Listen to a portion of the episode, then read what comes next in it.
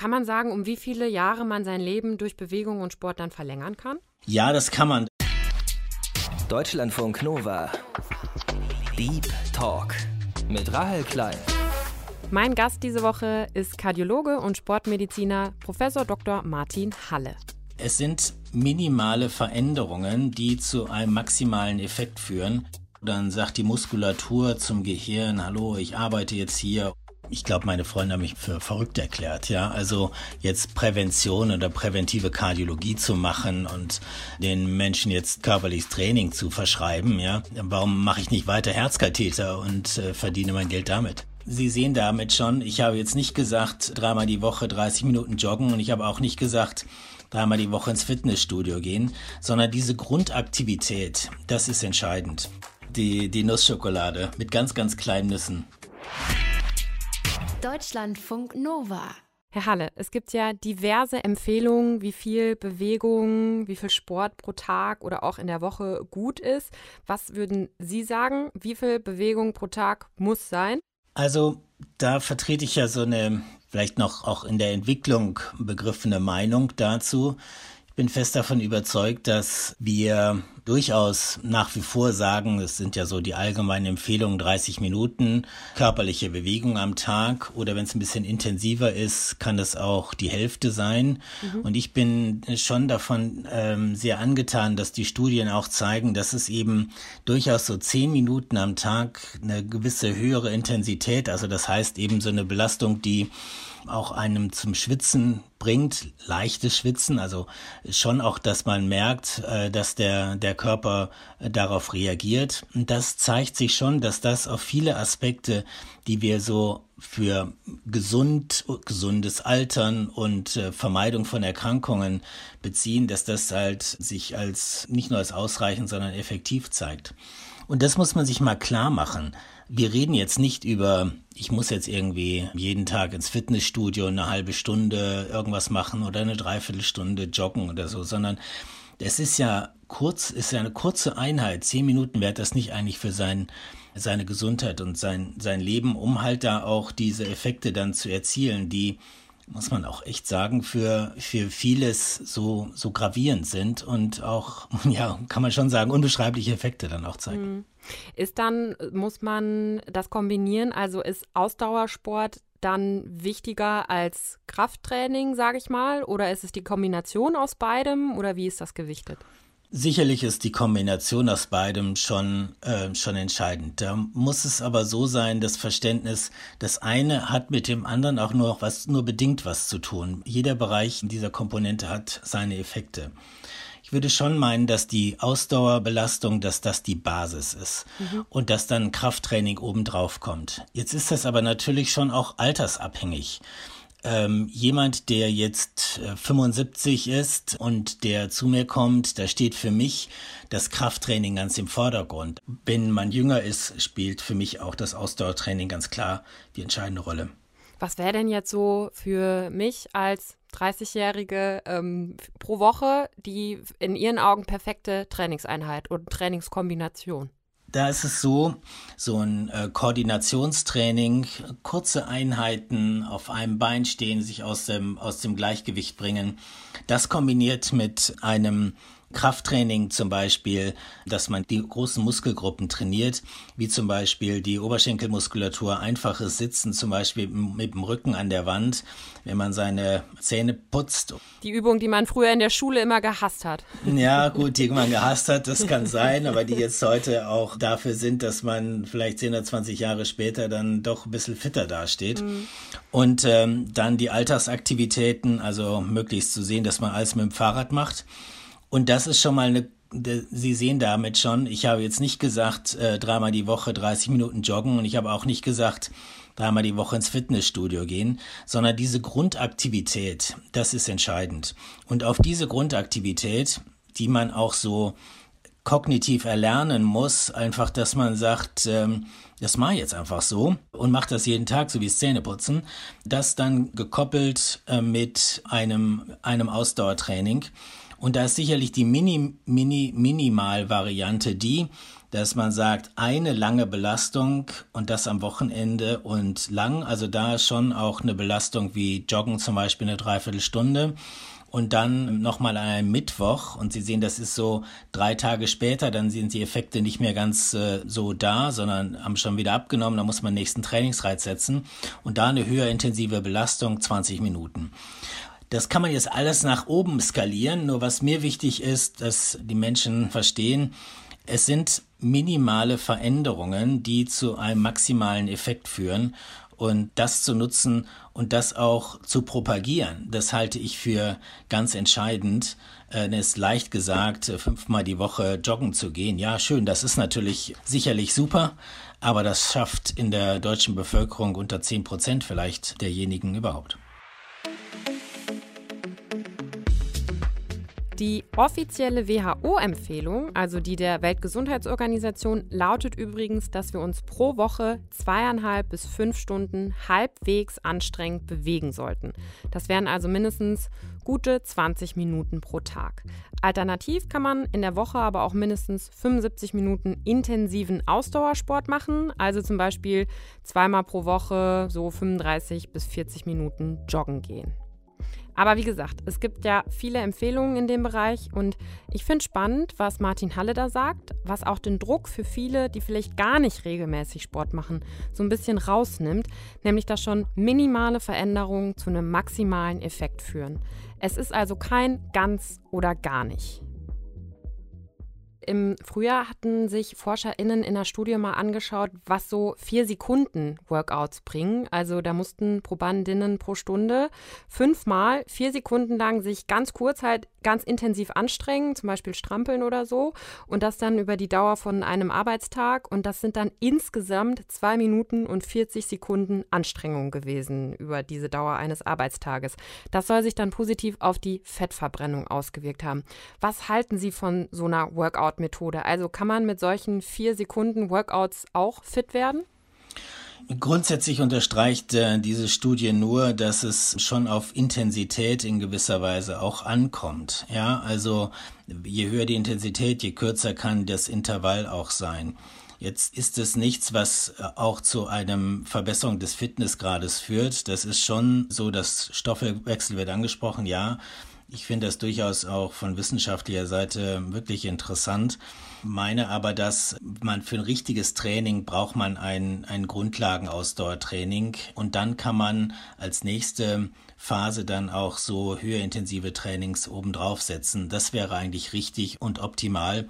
Und deswegen würde ich schon sagen, ja, wenn dieses kombiniert mit, mit dem Radfahren morgens 20 Minuten zur Arbeit und am, am Abend wieder zurück, ja, wunderbar. Und dann noch so ein ähm, höher intensives Training dazu. Also wenn, wenn Herz-Kreislauf und so weiter gesund sind, ja, dann kann ich mir das auch durchaus vorstellen. Herr Halle, wir machen in unserer Sendung, in unserem Gespräch auch immer ganz kurz so ein paar Sätze, die ich vorbereitet habe, die Sie mal vervollständigen können, weil wir Sie auch gerne ein bisschen näher noch kennenlernen wollen. Da würde ich Sie mal bitten, das zu vervollständigen, wenn Sie, wenn Sie können. Wenn ich mal richtig unmotiviert bin, mich zu bewegen, dann hilft mir persönlich ja, meinen Schweinehund zu überwinden und einfach dann doch äh, auf mein Fahrrad zu steigen. Und äh, ich habe mir das so festgelegt, wenn ich raus ausgehe aus der Tür, ich, ich nehme immer das Fahrrad, egal wie das Wetter ist. Also Schweinehund kann man sich auch vorher gut überwinden. Aber den Schweinehund dann zu überwinden, also das muss man ja dann erstmal schaffen. Also gibt es da irgendeinen Trick? Ah, ich glaube, dass man den Schweinehund äh, dann wirklich überwindet, wenn man ihn vorher überwunden hat. Also das heißt, es klingt jetzt so komisch, aber es ist schon so, dass man sich einmal Gedanken dazu gemacht haben muss, wie möchte ich denn in so einer Situation reagieren? Und wenn man sich da persönlich einmal hinsetzt und gesagt hat, in der Situation mache ich dann das, dann äh, funktioniert das, glaube ich, ganz gut. Ich bin Sportmediziner geworden, weil weil mich es wahnsinnig interessiert hat, zu verstehen Ergänzung in der Medizin, dass körperliches Training für den Patienten eine Bereicherung ist und auch zur Verbesserung der Erkrankung und der Prognose beiträgt. Wenn ich mal gar nicht auf meine Ernährung achte, dann esse ich am liebsten Schokolade. Zartbitter oder Vollmilch oder äh, weiß? ich, ich, will jetzt keine Werbung machen, aber es ist schon äh, die, die Nussschokolade mit ganz, ganz kleinen Nüssen. Ah, okay. Ich meine, Schokolade generell, da sagt man ja immer so, Zartbitterschokolade heißt es ja immer, ist eigentlich ganz gesund, ne? Zartbitter ist gesund und ich ähm, bin jetzt auch nicht jemand, der da wählerisch ist. Aber so mit, äh, mit Mandeln und, äh, und Nüssen ist schon gut. Mein Vorsatz für 2021 ist? Ein bisschen mehr Entspannung und Ruhe in mein Leben äh, reinbringen, was schon durchaus sehr anspruchsvoll und vielfältig ist, was ich aber auch liebe. So viele Schritte gehe ich im Schnitt am Tag. Oh, das ist meistens von den Schritten gar nicht so viel, aber was ich mache ist, ich fahre wirklich sowas von konsequent mit meinem Fahrrad, äh, auch mhm. in München von zu Hause zu meinem Standort Olympiapark, dann sind sieben Kilometer bis Klinikum und wieder zurück. Also ich bin äh, konstant da auch unterwegs und mache das. Man kennt ja diese Empfehlung, dass man pro Tag so 10.000 Schritte gehen sollte. Ich glaube, die Zahl ist irgendwann in den 60ern mal im Rahmen von einer Werbung für einen japanischen Schrittzähler entstanden und war jetzt nicht unbedingt wissenschaftlich fundiert. Ist das trotzdem, würden Sie sagen, ein guter Richtwert oder wie viele Schritte am Tag sollten es sein, wenn man jetzt nicht mit dem Fahrrad überall hinfährt? Also das ist sicherlich ein ganz guter Richtwert. Was ich aber auch meinen Patienten sage, fangen Sie nicht in der nächsten Woche mit 10.000 Schritten an, sondern steigern sich da langsam hin. Und 5.000 ist besser als 3.000 und besser als 1.000. Also äh, manche fangen ja halt bei so niedrigen Werten an und denen dann zu vermitteln, dass 10.000 dann mhm. äh, gleich durchgeführt werden sollten, ist meistens zu viel. Ja, Martin Halle fährt nicht nur viel Fahrrad und mag Nussschokolade. Er ist auch Facharzt für Innere Medizin, Kardiologie und Sportmedizin und gilt als einer der führenden Präventivmediziner Deutschlands. Außerdem leitet er die Ambulanz für präventive Sportmedizin und Sportkardiologie der TU München. Das also auch noch zu seinem fachlichen Hintergrund. Man kann also sagen, Martin Halle weiß ziemlich genau, wie sich Bewegung auf alle möglichen Teile unseres Körpers, vor allem auch auf unsere Organe, auswirkt. Und da berät er in seinem Alltag als Mediziner alle möglichen Patientinnen, also Couch Potatoes genauso wie Olympiasieger. Und deshalb stimmt er solche Empfehlungen zur körperlichen Bewegung natürlich auch ganz individuell ab. Wenn Sie oder Ihr Team Rezepte ausstellen, ne, steht dann da in den meisten Fällen einfach äh, mehr Bewegung drauf oder wie muss man sich das vorstellen? Ja, also es ist so, die Frage ist natürlich auch, wenn man so Sportmedizin überhaupt mal als, als Fach sieht, äh, dann äh, denkt man immer sofort ans Knie oder an den Rücken und ähm, das ist ja nicht ganz gewöhnlich, dass jetzt ein Internist oder Kardiologe äh, diese Aufgaben übernimmt. Und tatsächlich mhm. ist es so, dass körperliches Training und auch eine Trainingstherapie und was muss ich denn auch bei einer Herzerkrankung tun oder damit ich die Herzerkrankung dann erst gar nicht bekomme? Wie sieht es da mit einem dezidierten Training aus. Und genau das steht auf einem Rezept dann auch drauf, nämlich sonst wie Medikamente auch nicht einfach so verschrieben werden. Da steht dann ähm, eben eine Substanz drauf. So ist es so, dass bei mir eben körperliches Training drauf steht, aber klar auch definiert, wie viele Minuten, welche Intensität? Ist es ein Krafttraining? Ist es ein Ausdauertraining? Morgens oder abends oder mehrmals am Tag? Und so ist es eben dieses Rezept genauso aufgebaut wie eins, wo ein Medikament draufsteht. Und wie reagieren dann die Patientinnen darauf? Also ich könnte mir vorstellen, manche kommen bestimmt auch, erwarten jetzt, yo, ich gehe da hin, dann verschreibt er mir vielleicht auch irgendwie ein Medikament, das kann ich einnehmen, zack, fertig. Und dann kriegen die sowas. Ähm, ist das, wird das immer positiv aufgenommen? Ja, das wird, äh, das wird schon positiv aufgenommen. Es ist ja so, dass man mit einer gewissen Erwartungshaltung natürlich auch zu mehr, zu mehr kommt. Die ist vielleicht immer ein bisschen mehr so in, was kann ich mit meinem Lebensstil tun und äh, Medikamente möchte ich vielleicht doch auch eher äh, weniger einnehmen. Da ist dann schon auch von meiner Seite aus auch den Patienten wichtig, dann zu vermitteln, ja, es geht nicht alleine immer nur darum, Medikamente einzusparen und dann Lebensstil in besserer Art und Weise durchzuführen, sondern es ist schon auch äh, zu verstehen, dass die Kombination aus dem einen und dem anderen, dass das wichtig ist. Und was mir besonders am Herzen liegt, ist, und ähm, versuche das auch äh, meinen Patienten dann auch so zu vermitteln äh, und auch zu visualisieren, also aufzumalen, ähm, was ich da meine, was passiert im Körper, wenn ich jetzt zum Beispiel ein körperliches Training durchführe, was passiert da an meinen Zellen im Körper, was am Herzen, an den Gefäßen oder anderen Organen. Und das führt dazu, dass doch ein größeres Verständnis dafür da ist, warum ich denn auch was machen soll, warum ich vielleicht auch Medikamente nehmen soll, warum die Kombination mit körperlichem Training dann besonders effektiv ist. Und darum geht's mir, denn es bringt ja nichts, wenn jemand zu mir kommt und äh, sagt danach, ah, das war ein interessantes Gespräch, aber es ist nicht wirklich so, dass es dann äh, zu einer Lebensstilveränderung führt und da muss man schon auch ein paar ja, Kompetenzen auch im Gespräch mit dem Patienten so in der Tasche haben, die dann halt dazu führen, dass auch das dann umgesetzt wird. Würden Sie sagen, dass so Sport und Bewegung in der klassischen Schulmedizin, sage ich mal, als Behandlungsmethode vielleicht auch noch unterrepräsentiert ist oder hat man das schon auf dem Schirm? Äh, das ist eindeutig unterrepräsentiert. Ja, als ich, ähm, ich bin ja 17 Jahre in München, als ich hier angefangen habe, da war es so, da haben mich, ich glaube, meine Freunde haben mich mir für verrückt erklärt, ja. Also jetzt Prävention oder präventive Kardiologie zu machen und den Menschen jetzt körperliches Training zu verschreiben, ja. Warum mache ich nicht weiter Herzkatheter und äh, verdiene mein Geld damit? Ich wollte gerade sagen, mehr Geld lässt sich damit auf jeden Fall doch verdienen. Mit den Kathetern auf jeden Fall, ja. Aber es ist schon so, es hat mich irgendwie, wie man so sagt, so gejuckt, ja. Ich wollte irgendwie was Neues machen. Ich wollte halt auch ein neues Feld der Medizin, auch innerhalb der Kardiologie irgendwie mit versuchen aufzubauen. Und das ist schon, ja, jetzt rückblickend kann man sagen, ja, das hat alles toll funktioniert. Ähm, wenn ich mir überlege, wo ich damals angefangen habe und in welchen Räumlichkeiten und mit welchem Personal und auch mit welcher Unterstützung von, jetzt habe ich eben die Freunde angesprochen, meine Familie hat mich immer unterstützt, aber auch jetzt von Kollegen, auch wissenschaftlichen Gesellschaften, das war, wurde belächelt. Ja, also ja, so ein bisschen Rolle vorwärts, Rolle rückwärts. Warum waren Sie davon so überzeugt? Also Sie haben gesagt, Sie wurden zum Teil belächelt, aber Sie haben ja dann doch jahrelang weitergemacht, um das auch dann ja, voranzutreiben? Es ist schon so gewesen, dass die Erkenntnisse schon aus wissenschaftlichen Studien da waren. Ich erinnere mich sehr, sehr gut daran. Ich kam aus, aus Göttingen dort, aus der Kardiologie.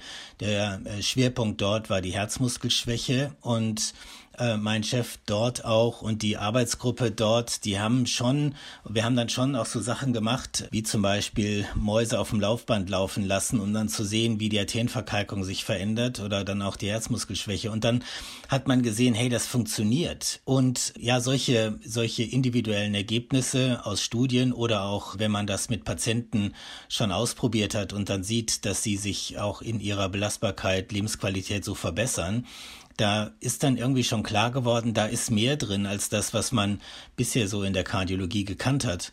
Und insofern ist es dann natürlich so ein, ja, so ein, so ein Grundverständnis dafür, dass man sagt, hey, das ist was, was ich weiter verfolgen sollte. Ich finde das echt spannend, also den Bereich Sport auch als Mediziner, Medizinerin viel stärker in den Fokus zu nehmen und das Ganze auch zu kombinieren. Also konventionelle Therapien, Medikamente, wenn sie nötig sind, aber eben auch ganz gezielt Bewegung und Training einsetzen. Und es gibt auch immer mehr Studien dazu, die die positiven Effekte von Sport, Bewegung bei ganz unterschiedlichen Erkrankungen zeigen. Also, dass Bewegung sich beispielsweise auch bei Krebspatientinnen sehr positiv auswirken kann, Nebenwirkungen bei Chemotherapien reduzieren, aber auch vorher schon helfen kann, dass Krebs gar nicht erst entsteht. Natürlich ist das alles ganz individuell und auch vom Krankheitsbild abhängig, aber generell kann man eben sagen, dass es da ganz klare Zusammenhänge gibt. Was passiert denn im Körper, vielleicht auch mal aus medizinischer Sicht, wenn wir uns ja nicht genug bewegen, auch am Tag? Man muss verstehen, dass im Körper, wenn man da ein Hörrohr dran halten würde, dass da richtig ein Geschnatter zwischen den Organen stattfindet. Ja, also die Organsysteme unterhalten sich untereinander und das ist insbesondere dann, wenn halt eine sportliche Belastung durchgeführt wird und dann eben auch eine intensive Belastung. Dann ist es so, dann sagt die Muskulatur zum Gehirn, hallo, ich arbeite jetzt hier und zum Herzen und äh, zur Leber und ich brauche jetzt wieder Zucker, weil ich jetzt joggend unterwegs bin.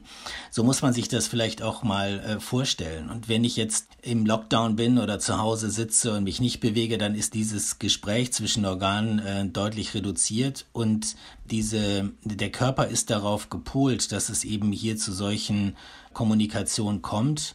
Und alles, was man jetzt so mit Alterungsprozessen verbindet, ist genau dann fortschreitend, wenn diese Kommunikation zwischen den Organen nicht mehr stattfindet sodass man bei Inaktivität vieles einfach nicht nutzt. Was man bei Aktivität hat, ist, dass die Gene angesprochen werden, die Gene, die in unserem Körper ja auf Bewegung ausgerichtet sind, weil wir ja aus der Steinzeit äh, kommend oder noch, äh, noch davor, dass wir immer in Bewegung waren und das dann halt so selektioniert worden ist, dass wir als Menschen Bewegungstiere sind und wenn wir das nicht abrufen, wir einfach schneller altern. Kann man sagen, dass wenn man sich jetzt, keine Ahnung, mal angenommen, man bewegt sich wirklich viel oder macht die von der WHO angegebenen Bewegungsziele, geht 10.000 Schritte am Tag, alles Mögliche. Kann man sagen, um wie viele Jahre man sein Leben durch Bewegung und Sport dann verlängern kann?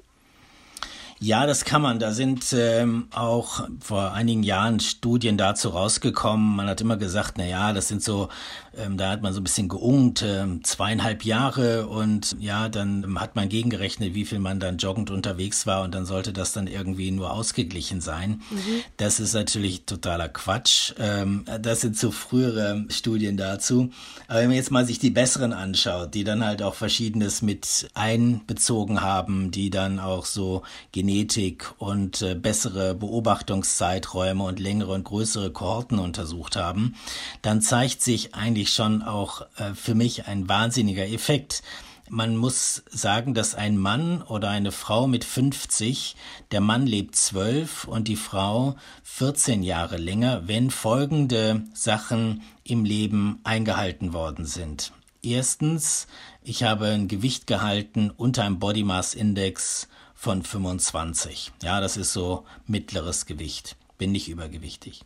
Das zweite ist, ich rauche nicht, sicherlich ganz entscheidend. Das dritte ist, ein bisschen Alkohol ist okay, aber nicht mehr als ein Glas am Tag. Das äh, vierte ist, ich halte eine, wie wir es wohl so gesunde Ernährung ein. Und das fünfte ist, ich schaffe es, jeden Tag 30 Minuten mich zu bewegen. Und so muss man sich das auch mal vorstellen, dass diese Effekte so sind 12 oder 14 Jahre länger als das mittlere Überleben. Das heißt also, wenn ich mittleres Überleben habe von 78, dann habe ich dann die Chance, auf jeden Fall im Mittel, ja, 90 zu werden. Ja, also 12 bis 14 Jahre, je nach Geschlecht, länger leben, finde ich jetzt auch ziemlich viel, muss ich sagen. Und natürlich sind das dann viele Faktoren und nicht nur Bewegungen, die man da mit in den Blick nehmen muss. Aber es zeigt halt schon, dass unser Körper einfach darauf ausgelegt ist, dass wir uns bewegen und nicht den ganzen Tag am Schreibtisch hocken und auf Bildschirme starren. Und für alle, die auch vielleicht gerade jetzt viel im Homeoffice sind, Martin Halle hat auch ein 7-Minuten-Workout fürs Büro oder eben Homeoffice entwickelt.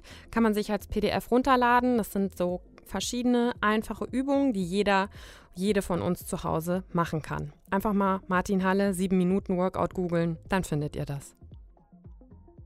Was bedeutet das jetzt für uns, die sich jetzt für 2021 auch ja was vornehmen wollen? Hat man ja immer, dass man sich irgendwie was vornimmt und jetzt vielleicht auch nicht alles auf einmal irgendwie erreichen kann natürlich auch und dann vielleicht auch manchmal die Motivation ja fehlt. Aber was würden Sie empfehlen, wenn man jetzt im neuen Jahr ein bisschen fitter werden will? Wie kann man gut einsteigen oder was wären Ziele, die man sich gut setzen kann?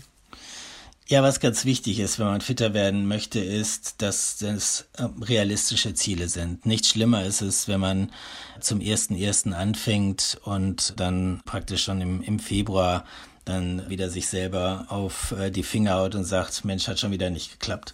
Dann kann also, ich es auch direkt sein lassen. ja, genau. Deswegen muss man sich die Ziele so wählen, dass sie realistisch sind. Und die sind schon so zu sehen, am Anfang nenne ich das gerne Train the Brain. Also es geht erstmal darum, dieses in den Alltag zu integrieren. Und wenn ich später es auch so habe, dass ich irgendwie mal Stress habe und es klappt nicht und so weiter, eine Minute am Tag sollte ich dafür immer einsetzen.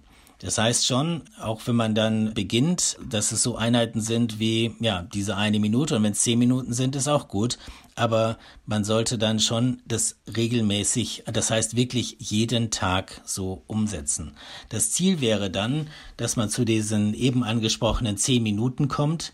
Ich mache das zum Beispiel so, dass ich morgens mich ergänzend zu meinem Fahrradfahren auf das Fahrradergometer setze und einmal die Nachrichten durch mhm. durchhöre äh, oder schaue und äh, dann äh, meine zehn Minuten am Morgen abgearbeitet habe, in Anführungsstrichen, dass ich eben das auf meinem Habenkonto habe. Und so geht es darum, das in den Alltag zu integrieren und ähm, was man sehr gut machen kann, ist, dass man sich mit anderen verabredet.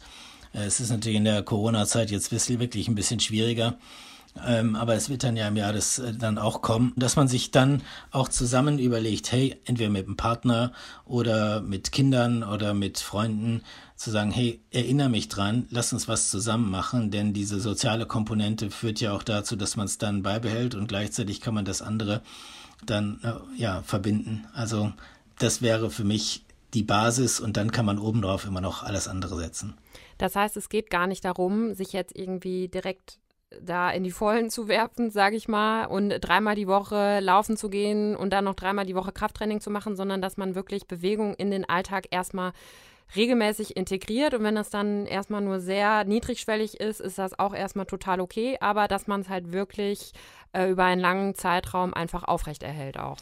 Das ist doch das Entscheidende, dass ich dann von dann äh, sage und jetzt vom 1. Januar an, das mache ich jetzt mein Leben lang es ist so in, in mein Leben ähm, integriert, dass ich es halt so für mich umsetze, weil ich damit mein, ja, meine Gesundheit erhalten kann.